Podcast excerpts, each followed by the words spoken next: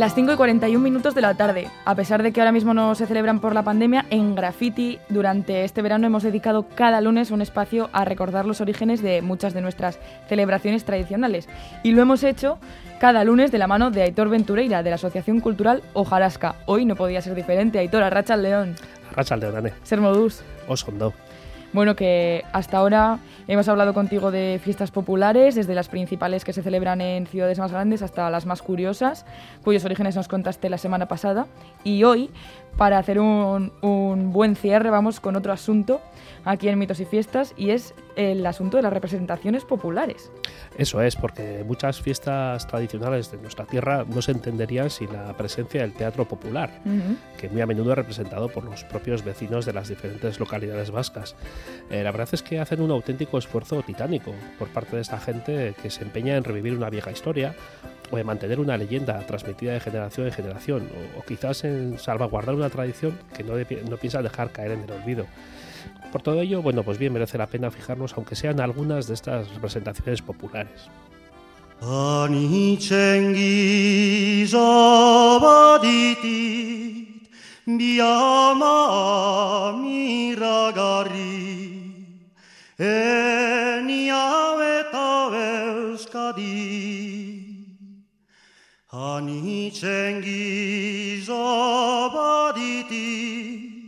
Biama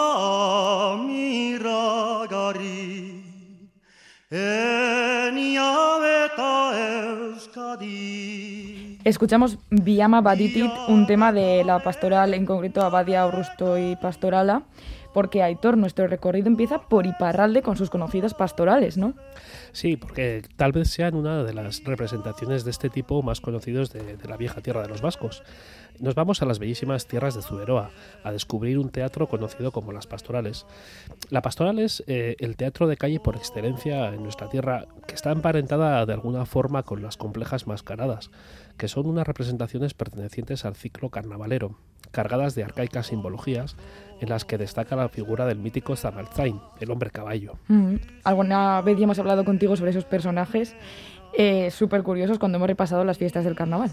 Eso es, y hoy, bueno, centrándonos un poquito en la pastoral, decir que estos son teatros que son una de las principales expresiones literarias populares, Mm. eh, increíblemente desarrolladas y trabajadas. Tienen lugar en verano. Es entonces cuando un pueblo de, de la región suletina se encarga de la organización de la pastoral, que esta organización suele ser algo rotatorio y de forma anual y que se desarrolla durante el mes de agosto. Vale. Para, para este desarrollo se suele colocar un tablado en alguna parte que siempre es al aire libre del pueblo. Eh, Puede ser el frontón abierto, la plaza principal o incluso una campa en las afueras de la localidad. Bueno, pues el día de esa representación, encima de ese tablado se colocan los músicos sobre una tarima. La parte trasera la suelen cerrar con una tela y eh, rematan el escenario en la zona superior con varias banderas, entre las que se suelen ver, pues, por ejemplo, la icurriña o el pendón del león rampante propio de Zuberoa. Pero quizás lo más destacado de este escenario son las tres puertas, por las que salen los diferentes grupos de personajes. A la izquierda del propio escenario, siguiendo la visión del público, está la puerta por la que salen los cristianos. Por la derecha lo hacen los turcos y por una situada al medio lo hacen los ángeles. Vale, y ahora vamos a igual hablar un poco, Aitor, de cómo comienza esa pastoral. Sí, la pastoral comienza con la marcha de los actores por la localidad que organiza. Para, una vez ya llegados al escenario, uno de estos actores, que generalmente es el que mejor recita, ejecuta el primer acto. Este se llama Len Peridicua. Y este acto se compone de unos versos de salud al público, presentan la pastoral y la presentación también de los propios actores. Y luego ya viene la propia actuación. Estas suelen durar entre 3 y 4 horas, son bastante, bastante amplias. Y suele estar dividida en, en las conocidas como Yelkaldiak o escenas. En ellas, los actores principales están dirigidos por el regente o pastoraliag. Y todo termina con la Asken Peridicua, que está compuesta por unos versos con los que se suele despedir la actuación y se agradece a los presentes su colaboración.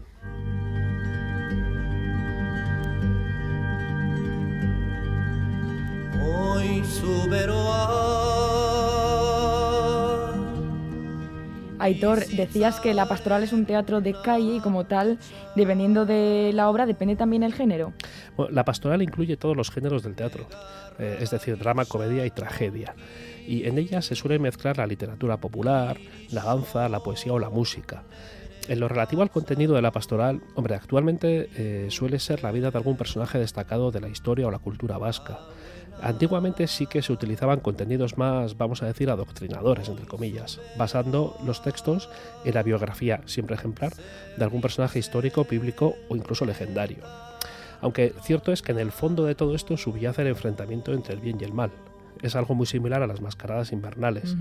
El bien, que bueno, siempre sale vencedor, claro, está representado por los cristianos y personajes del mundo divino, mientras que el mal viene simbolizado por los turcos, por los infieles, y en, en ocasiones aparece algún ser demoníaco como Satanás. Estas características, tanto positivas como negativas, también se reflejan en las propias vestimentas de los actores, que los diferencian. Por ejemplo, los cristianos, el grupo al que pertenecen, pues, soldados, labradores, visten de color azul, los turcos, entre los que están los infieles, lo hacen de rojo. Y hay un tercer grupo que lo forman los ángeles, que llevan prendas blancas. Vale, vale. ¿Y hasta dónde se, se remontan los orígenes de la pastoral, Aitor? Pues parece que están en la tradición popular europea de los misterios de la Edad Media y Renacimiento. Eh, estos misterios eran unas representaciones dramáticas de origen medieval sobre pasajes de las Sagradas Escrituras. Claro, la, la pastoral ha evolucionado, ha ido cambiando las características, adaptándose un poquito a los nuevos tiempos.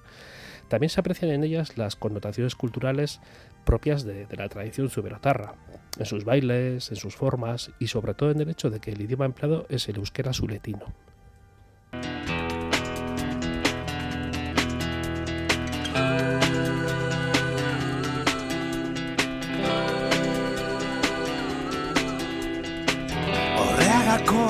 Lepo gaina Garaipen zaharraren hartzaina Zabal zabalik Dagor baina Y ahora nuestro recorrido de representaciones populares se mueve de Iparralde y de Suberoa hasta Navarra, ¿no, Aitor? Sí, nos vamos a- hasta tierras navarras, como tú bien dices, en concreto hasta el pueblo de Óbanos, que está situado en la comarca de Valdizarbe. Aquí en esta localidad tiene lugar una trabajadísima representación que se conoce como el Misterio de Óbanos.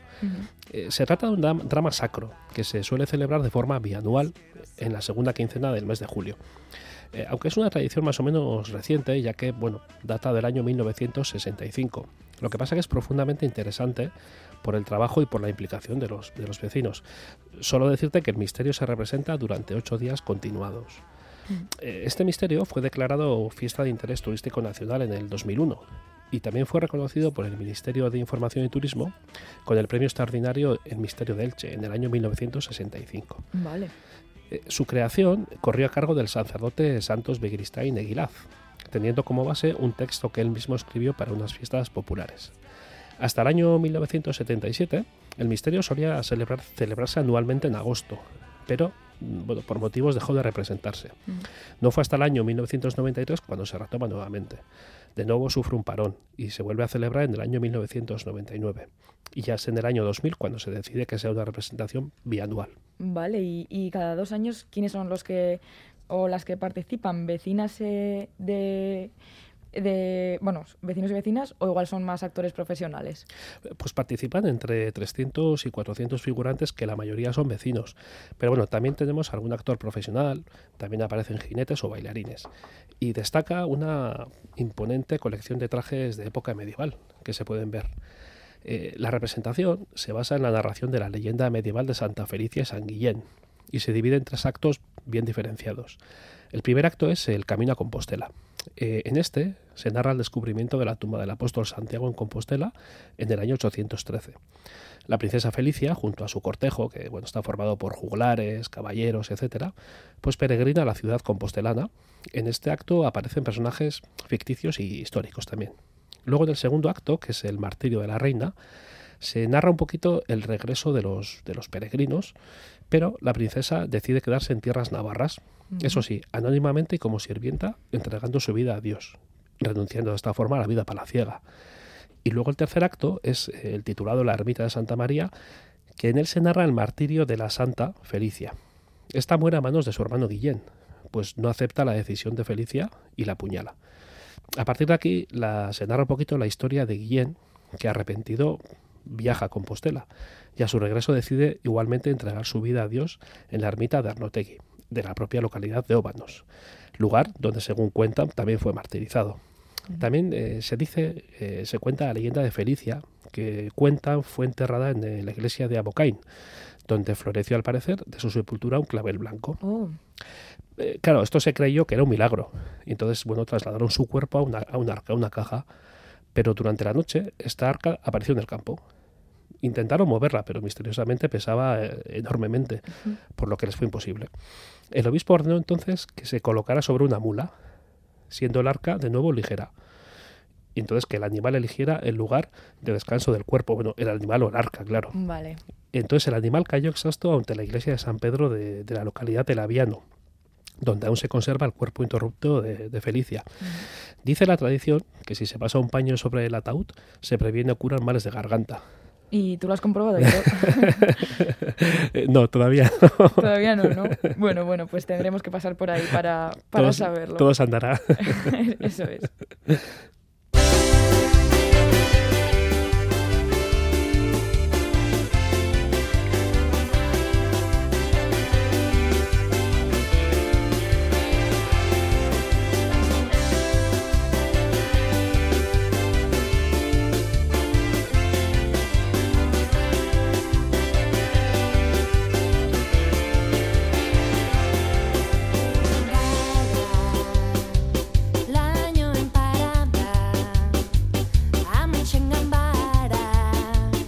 Pues seguimos en, Navarra, donde no podemos dejar de mencionar, Aitor, la conocida Bastandarren Bilcharra, ¿no?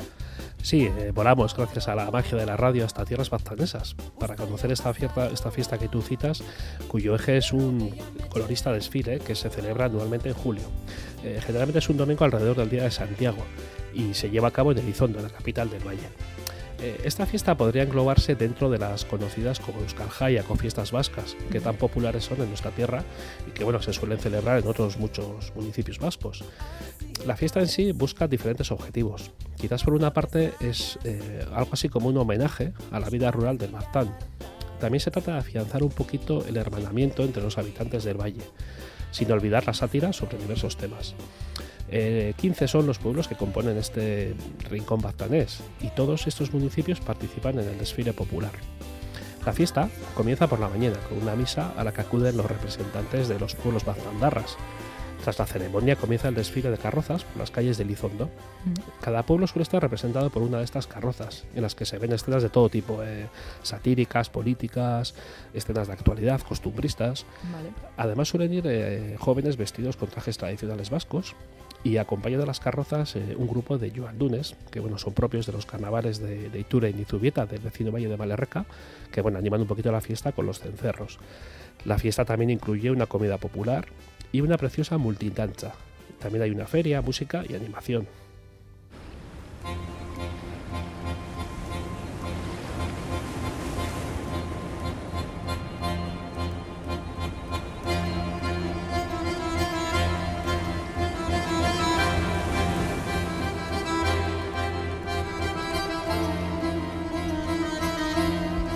Pues seguimos este recorrido y ahora, Aitor, nos vamos del interior de nuestras tierras a la costa. Y otra de las representaciones más populares, sobre todo en los últimos años, es el desembarco del Cano en Guetaria, claro.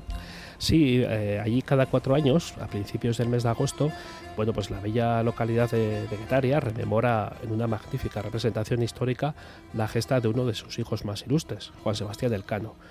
Eh, el marino, el marino era oriundo de esta localidad guipuzcoana y completó la primera vuelta al mundo, gesta que logró tras tomar el mando de la expedición al morir Magallanes. Pues bien, el 6 de septiembre de 1522 arriban al puerto de Sanlúcar de Barrameda, en Cádiz, a bordo de la nao Victoria, junto con 17 tripulantes, que eran los supervivientes de los 239 que habían comenzado el periplo. De las cinco embarcaciones que partieron, solamente llegó la, la nao Victoria y duró su singladura 1124 días. Y bueno, es precisamente esta arribada la que se escenifica en Guetaria. Se suele celebrar eh, a la tarde, cuando llega a puerto la réplica de la nao Victoria, lanzando un morterazo. Entonces las campanas de la iglesia y las sirenas de los, de los barcos resuenan con fuerza. Tras amarrar la embarcación, salta a tierra el propio Elcano. Va vestido con harapos, con el pelo y la barba largos y la piel pues tostada. Eh, camina pues como inseguro, descalzo, y en su mano lleva un trozo de vela amarilla rota. Va cabizbajo y exhausto, y se dirige a las autoridades. Tras él van los 17 supervivientes que van saliendo poquito a poco de cubierta. Todos van, todos llevan esa representación en el mismo estado que su capitán. Así, bueno, cansinamente se dirigen hacia el santuario de la Virgen de las Angustias. Tras pasar por el arco de la parroquia, entran en el templo. Y es ya en el altar donde, junto a las autoridades, escuchan una salve que la interpreta el coro. Tras ello, se dirigen a la cercana estatua del Cano, donde se representa el encuentro que el marino tuvo con Carlos I, hecho que históricamente tuvo lugar en Valladolid. Eh, Esta representación se lleva realizando desde el año 1922, cuando concretamente el día 6 de, de septiembre, y en presencia de Alfonso XIII, se representó un acto que se llamó la cabalgata histórica, que era el germen del actual desembarco. del que nos ha llegado hasta nuestros días. Y bueno, con este desembarco de- del Cano terminamos, Aitor, este repaso por las representaciones populares. Eso es, son teatros populares que debemos agradecer a los moradores de estos pueblos, porque realizan un esfuerzo enorme para llevarlos a cabo, esperando que por mucho tiempo podamos seguir disfrutando de todos ellos. Pues sí, pues sí, y como hemos disfrutado nosotras contigo este verano sin fiestas, pero bueno, charlando un rato sobre ellas, sobre sus orígenes, ha sido un placer, Aitor Ventureira de la Asociación Cultural Ojarasca, eh, Bioches, Pues para mí también ha sido un enorme placer y bueno, muchísimas gracias. eso es, eh, besar cada día, Besar cada. Rafítico Equipo Soar en partes, y seguramente volveremos también, también a escucharnos. Eso espero. Gracias a todo el equipo, sois la bomba. y tú, Aitor, besar cada bat, es que recasco, agur. Es que ricasco.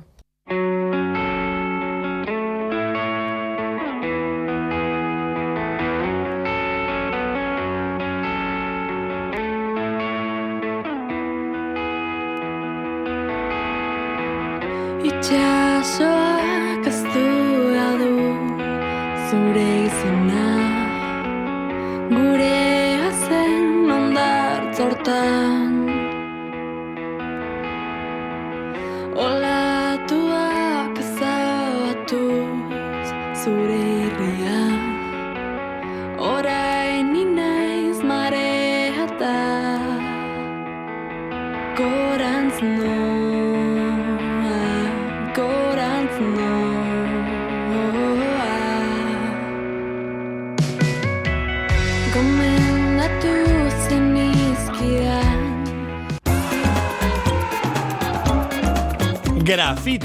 Radio Euskadi, de la pared a la radio.